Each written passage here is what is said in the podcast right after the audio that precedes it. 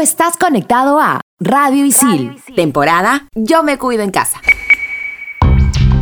Bienvenidos a un episodio más de Expansión Geek temporada Yo me cuido en casa por Radicil. Yo soy Militza, conocida como It's Mili Militza, y te comentaremos todos los datos sobre Detroit Become Human. ¿Qué tal mi gentita bella, mi gentita hermosa? Yo soy Joker Arciniega, el payaso serio, y el día de hoy hablaremos sobre inteligencia artificial. Hello gente, soy Sam, más conocida como Sammy la Tortuga, y en este programa veremos quién gana la guerra de asistentes inteligentes, Siri o Alexa. Anda partida. Level 1. Hadouken! Monster kill! Level 2. Oculus Repairer. Fatality. Level 3. His name is John C. Level 4. This is Sparta! Level 5. Dracaris. Game over. Radio Isil presenta Expansión Geek.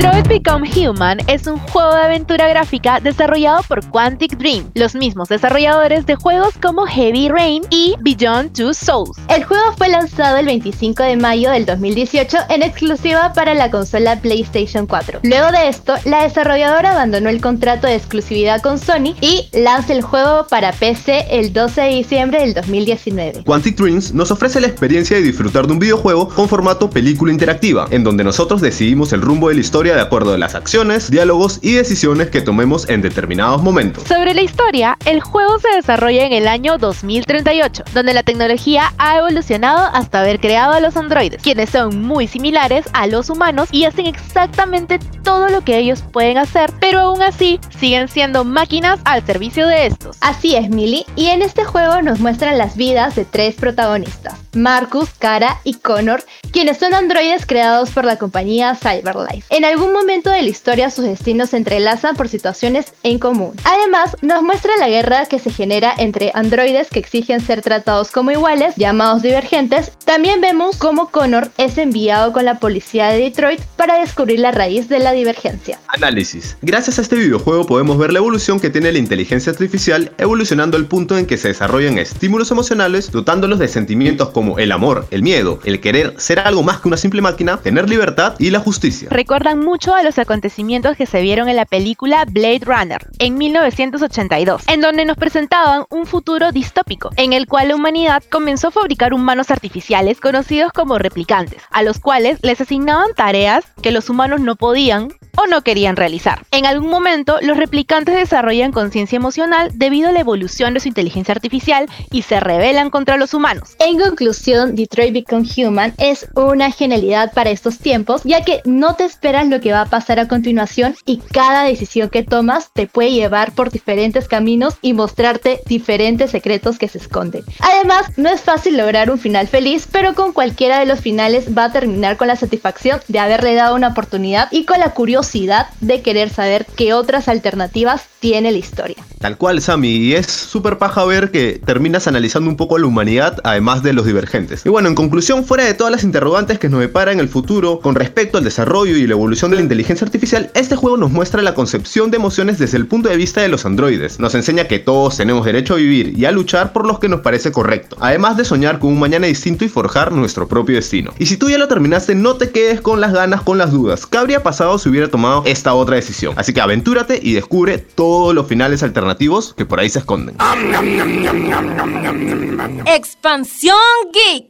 Así es chicos, y ahora conectando la inteligencia artificial con todo el tema del videojuego, pasemos un poquito a la vida real. Les cuento que ahora por la mañana estuve haciendo unas coordinaciones con una empresa de telefonía muy conocida aquí en el país y llamé a la central para hacer una consulta y de ahí me derivaron a un número de teléfono en el cual yo ponía la consulta y el chatbot me iba respondiendo para ver hacia qué tipo de asesor me iba derivando. Entonces ahí tenía que poner algunas palabras, ser específica para que después ya el asesor sepa toda la información que necesita brindarme. Así que después de haber pasado por esa experiencia, te tengo unas recomendaciones para cuando te cruces con un chatbot en algún servicio que necesites. Primero, debe ser directo, breve y específico con lo que se busca. Si no obtienes la respuesta adecuada, puedes reformular la pregunta. Recuerda que tienes que usar palabras clave porque la inteligencia artificial tiene una cantidad de palabras específicas para cada servicio que te va a ofrecer. Así que mientras más directo seas, más rápido vas a obtener la respuesta. Estos bots están dotados con un conocimiento general para responder cosas sencillas, como un saludo, pero también con información referente al servicio que se ofrece mediante ellos. Por lo que si preguntas algo fuera de lugar, no te va a responder con algo coherente y te derivará con un humano. Así es, Mili. Como tú lo dices, las palabras claves son muy importantes en los chatbots. Y también, chicos, por favor, no pierdan su tiempo troleando ni les cuenten sus secretos a los chatbots. Recuerden que a pesar de ser un bot, hay una persona al otro lado de la pantalla que puede leer toda la conversación. Qué roche si se entera que tu abuelita, no sé, o tu mamá te hizo algo.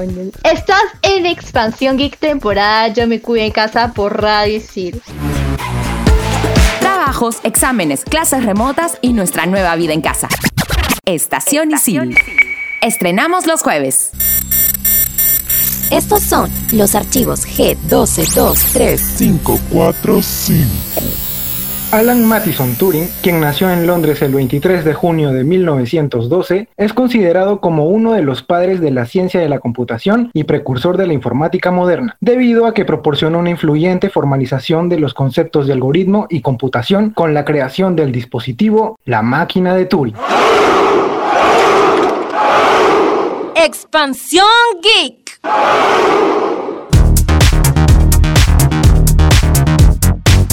Mis estimados geeks, soy Isabel, la inteligencia artificial de Explícame esto. Ya veo que me invocaron a este programa mucho para que se hagan más conocidos. Prometo tratarlos bien, si es que lo merecen. Adelante mis queridos frikis. A la vez, Chabela. Me parece extraño que Isabel los quiera tratar bien si en el programa de Explícame esto siempre trolea a los locutores. Creo que solo nos dice eso porque estamos hablando de inteligencias artificiales. Bueno, Mili, cuéntanos, ¿qué son? La inteligencia artificial es la combinación de algoritmos planteados con el propósito de crear máquinas que presenten las mismas capacidades que el ser humano. Una tecnología lejana y misteriosa, pero que desde hace unos años está presente en nuestro día a día a todas horas. Solo hay que echarle un ojo a nuestro alrededor. Como tú dices, la inteligencia artificial es el nombre genérico que se le da a esta serie de nuevas tecnologías que sirven para emular de alguna manera el intelecto humano, un concepto que hemos visto a lo largo de nuestra existencia en diferentes contenidos como películas, series y mucho más. Esto es un tema que parece que está tan cerca pero a la vez tan lejos que nos causa mucha curiosidad, pero ¿qué más sabemos sobre la inteligencia artificial? Además,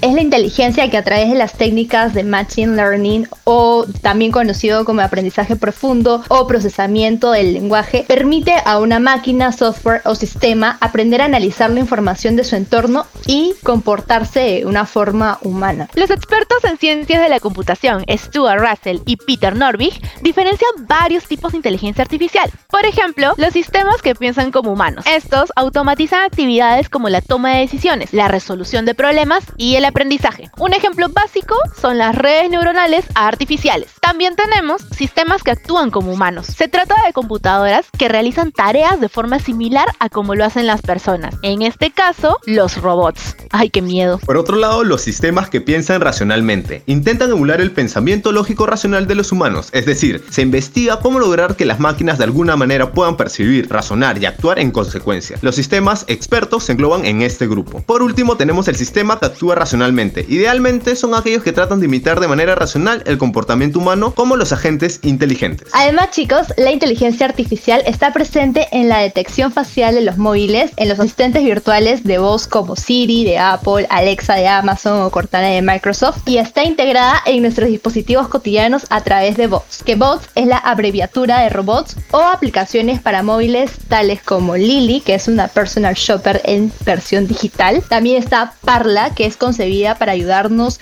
con el aprendizaje de idiomas. Ahí puedes aprender inglés, francés, cualquier idioma que quieras. Y también está Gaiant, un asistente virtual de Facebook que emite diagnósticos médicos. Interesante ahí si quieres ver tu chequeo médico. Y en el caso de Perú, como no podíamos quedarnos atrás con la transformación digital, tenemos chatbots súper conocidos, como Arturito en el rubro financiero con el BCP, a Lucía también en el rubro financiero, pero este caso con el BBVA, Amanda en el sector retail con Sado Falabella y por último, DIM, para redecorar o equipar tu casa con Sodimac. El objetivo de todas ellas, hacer más fácil la vida de las empresas. Y ya que estamos hablando sobre inteligencia artificial, aquí les queremos mencionar algunas que nos parecieron súper interesantes y que personalmente yo también sigo en Instagram y se llama Lil Miquela. Ella es una influencer virtual y una imagen generada por computadora con tecnología CGI, que marcas como Diesel, Adidas o Prada ya lo utilizan para promocionar sus productos. La única diferencia que tiene con los influencers de verdad es que no exige tanto como los tradicionales y no es tan especial. Ay, a mí me encanta Lil Miquela, yo la sigo en Instagram y en verdad la siento más real que muchos influencers, que otras influencers, mejor dicho. Pero bueno, sigamos. Brut es la empresa dedicada a la robótica aplicada al marketing y al equipo de artistas que está detrás de este influencer virtual. Recientemente recibió una nueva ronda de financiamiento de al menos, escuchen gente, por favor apunten, 125 millones de dólares. Ala, no puede ser, me muero, ¿cuánta plata? Y la verdad chicos, lo que amo de este influencer virtual es que está consiguiendo empatizar con sus seguidores de una manera similar a lo que lo hacen los reales, pero como dice Emily, ¿no? Ahí que nos cae un poco mejor porque es más real, tal vez es una paradoja increíble. Y también aprovecha más su uso para las empresas los próximos años, quienes no solo la han visto a Miquela como una tendencia, porque ya la ven como una inversión para que puedan promocionar por ahí sus marcas. Y es que Peter Rojas de BetaWorks dijo que en el 2019 y en el 2020 va a haber mucho más de estos influencers, como lo estamos viendo actualmente. Tal cual, Sammy. Y por otro lado, ya que estamos aquí un poco explorando diferentes tecnologías y robots, tenemos a Sofía, la cual es una robot humanoide creada en el 2015 por Hanson Robotics, la cual tiene sede en Hong Kong. Esta ha sido diseñada para aprender y adaptarse al comportamiento humano. Además ha sido entrevistada en todo el mundo, probablemente ustedes ya la conocen, ya la han visto, y en octubre del 2017 se convirtió en una ciudadana saudí, siendo así el primer robot en el mundo en la existencia con ciudadanía de un país. Según el fabricante David Hanson, Sofía tiene inteligencia artificial, procesamiento de datos visuales y reconocimiento facial. Sofía también imita gestos humanos, expresiones faciales y es capaz de contestar, digamos que algunas preguntas y tener una conversación poco sencilla. Hanson diseñó a Sofía para ser una compañera adecuada para ancianos de residencia de personas mayores o para ayudar a multitudes en parques o en grandes acontecimientos. Se espera que finalmente pueda interactuar con otros humanos suficientemente como para obtener habilidades sociales. Uy, aquí ya estamos subiendo de nivel, ¿ah? porque estamos hablando ya de emociones. Y ahí como que poco a poco le estamos dando poder. Se me viene un flashback a la cabeza con esta serie de Netflix Love, Dead and Robots. Qué loco. ¿Te imaginas tener una relación con un robot? Bueno, más adelante vamos a hablar de ello. En el lado de los videojuegos, como en el Dota 2, podemos encontrar el OpenAI 5, que es un programa de inteligencia artificial que mejora sus habilidades y toma conciencia de sí misma y acaba arrasando con cada movimiento y partida que juega. Por ejemplo, en solo dos años ha jugado con RTC y Sumail, entre otros jugadores, ganándole sin piedad. F en el chat por ellos. Y en el 2016, AlphaGo, un programa de inteligencia artificial propiedad de Google, venció al mejor jugador del mundo de Go, un juego de tablero de estrategia de origen oriental más complejo de ajedrez. Nos están ganando, chicos, nos están ganando. Como ventajas tenemos que son asistentes digitales. O sea, hay organizaciones altamente avanzadas que están utilizando avatares o bots que pueden interactuar realmente con los usuarios, ahorrando así la necesidad de recursos humanos. Otra ventaja es que estas alternativas no tienen pausa ni descanso. A diferencia de los humanos, estos no requieren descansos ni refrigerio frecuente. O sea, están ahí al tanto del trabajo 24/7. Tal cual, pero como nosotros no somos abogados del diablo, vamos a ver el otro lado de la moneda, las desventajas. El alto costo. La creación de inteligencia artificial requiere mucho dinero ya que se trata de maquinaria muy compleja y su reparación y mantenimiento requieren de demasiados recursos. Además, sin replicar humanos, las máquinas no tienen emociones ni valores morales. Realizan lo que está programado y no pueden hacer juicio de lo que está bien o lo que está mal. Digamos que la parte moral que nosotros tenemos muy marcada. Por otro lado, sin creatividad ni originalidad. Este apartado no es el punto fuerte de la inteligencia artificial porque te facilita la vida pero no puede competir con el poder que tiene el cerebro humano, ni siquiera con la originalidad de una mente creativa como la de todos nosotros. Por último está el desempleo porque la sustitución de seres humanos por máquinas puede llevar a un desempleo de gran escala. Por ejemplo, Isabel acá nos quiere serruchar los puestos de locutores y probablemente a todos los locutores de los programas de Radio Isil. Y con toda esta información me iré resolviendo mis dudas existenciales con Siri o que por ahí me cuenten un chistecito para el siguiente bloque. Estás en Expansión Geek temporada Yo me cuido en casa por Radio Isil. Mientras tanto, en Silicon Valley... Disciplinas como la neurotecnología y la neurociencia anhelan replicar el funcionamiento del cerebro humano. La ingeniería neuromórfica busca replicar el funcionamiento del sistema nervioso humano con la intención de resolver problemas complejos en tiempo real y con una mayor eficiencia energética. En el área de la bahía, Intel es una de las compañías que con mayor fuerza ha apostado por estos temas. El último avance ha venido de la mano de investigadores de la Universidad de Cornell y la plataforma de Intel Pojoiki Springs, que integra 768 chips y unos 100 millones de neuronas. La multinacional asegura que aprendió rápidamente la representación neuronal de cada uno de los olores y los reconoció todos. Expansión Geek.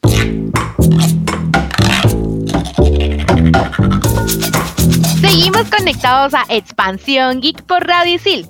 Y en este último bloque tenemos otro versus. Esta vez tenemos a dos distinguidas damas que nos acompañan a muchos en nuestros dispositivos móviles. A veces se activan en cualquier momento y otras veces no te hacen caso cuando las necesitas. Empezamos por Alexa. Es un asistente virtual lanzado por Amazon en el 2014. Alexa puede controlar diferentes tipos de dispositivos que sean compatibles con el sistema. Desde la otra esquina está Siri, mi amada Siri. Es una inteligencia artificial con una función de asistente personal donde responderá tus preguntas del día a día. Fue lanzado por Apple en el 2011 y me han contado que es más sensible con la última actualización. Y ahora que ya tenemos en claro quiénes están participando de este versus en cada esquina, la lucha entre esas dos grandes asistentes virtuales se resume en el tipo de necesidad que uno tenga. Alexa, por un lado, es un asistente un poco más completa, digamos, llegando a hacer cualquier tipo de trabajo como encender las luces de tu casa, interactuar con electrodomésticos que sean compatibles con este sistema, digamos, si tienes tu casa inteligente. Con el tema de las preguntas que se le hacen a diario, Alexa suele responder de una manera más fluida y concreta con un amplio diccionario de definiciones. En el caso de Siri, con las preguntas en algunos casos suele ser más reservada y no tiende a responder, pero sí recomienda enlaces a los cuales puedes recurrir, así que cuando no sabe algo, te manda directo al navegador, en este caso a Safari. La verdad chicos, para mí Alexa es la más culta mientras Siri hace chistes malos. Una vez preguntándole me contó un chiste y malísimo, ni siquiera me reí. Ahora, para habitaciones Siri cuenta con un diseño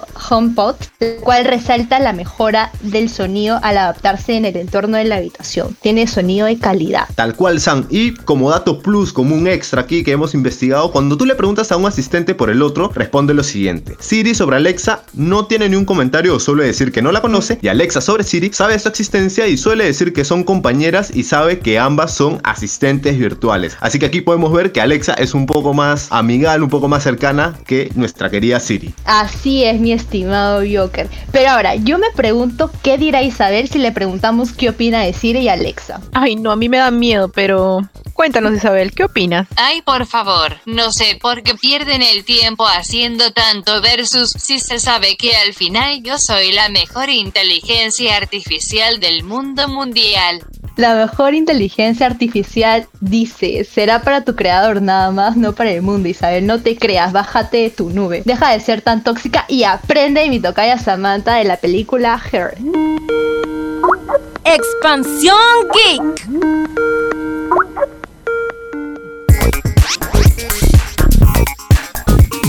Bueno, para terminar el programa, te tenemos la recomendación de la semana. Esta vez tenemos una peli llamada Hair. ¿De qué se trata? Pues en esta película vemos a Joaquín Phoenix, antes de su papel como el Joker, protagonizando la vida de un escritor de cartas, súper romántico, Ella, que atraviesa por un divorcio y termina enamorándose de una inteligencia artificial llamada Samantha. Y no, por si acaso no es Summer la tortuga. Por acá que está ahí su vocecita sonando. Es la voz de Scarlett Johansson. Ay, Millie. Yo creo que algún día mi voz será tan hermosa como la de Scarlett Johansson en la película. Ahora, ¿por qué verlas? La verdad es que las razones para verlas sobran porque esta película aborda temas como la implantación de sentimientos en las inteligencias artificiales, también la posibilidad de resurrección de personas en ahí y la relación de la humanidad con la tecnología, entre otros temas existenciales que son ahí loquísimos. Tienen que verla, chicos, porque su cerebro va a explotar cómo es nuestra relación con la inteligencia artificial.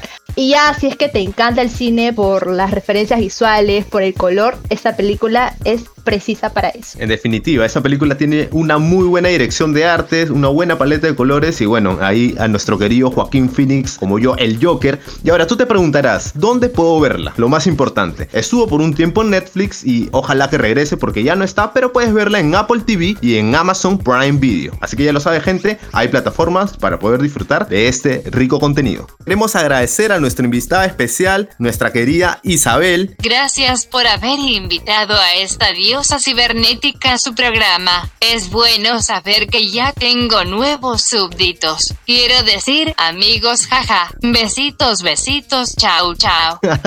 tal cual, tal cual, Isabel. Así que bueno, esto fue todo por el programa de hoy en Expansión Geek temporada Yo me cuido en casa por Radio Isil. Yo soy Joker Arciniega y me despido. Recuerden ser pacientes con los chatbots y usar keywords. Me encanta, Isabel. Qué chévere haberte tenido en el programa, aunque seas un poquito odiosa, pero aquí te queremos.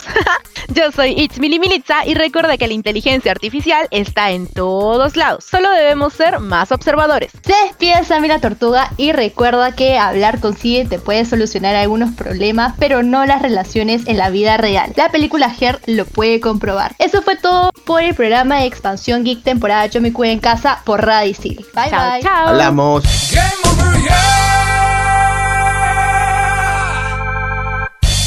Tú estás conectado a Radio Isil, temporada Yo me cuido en casa.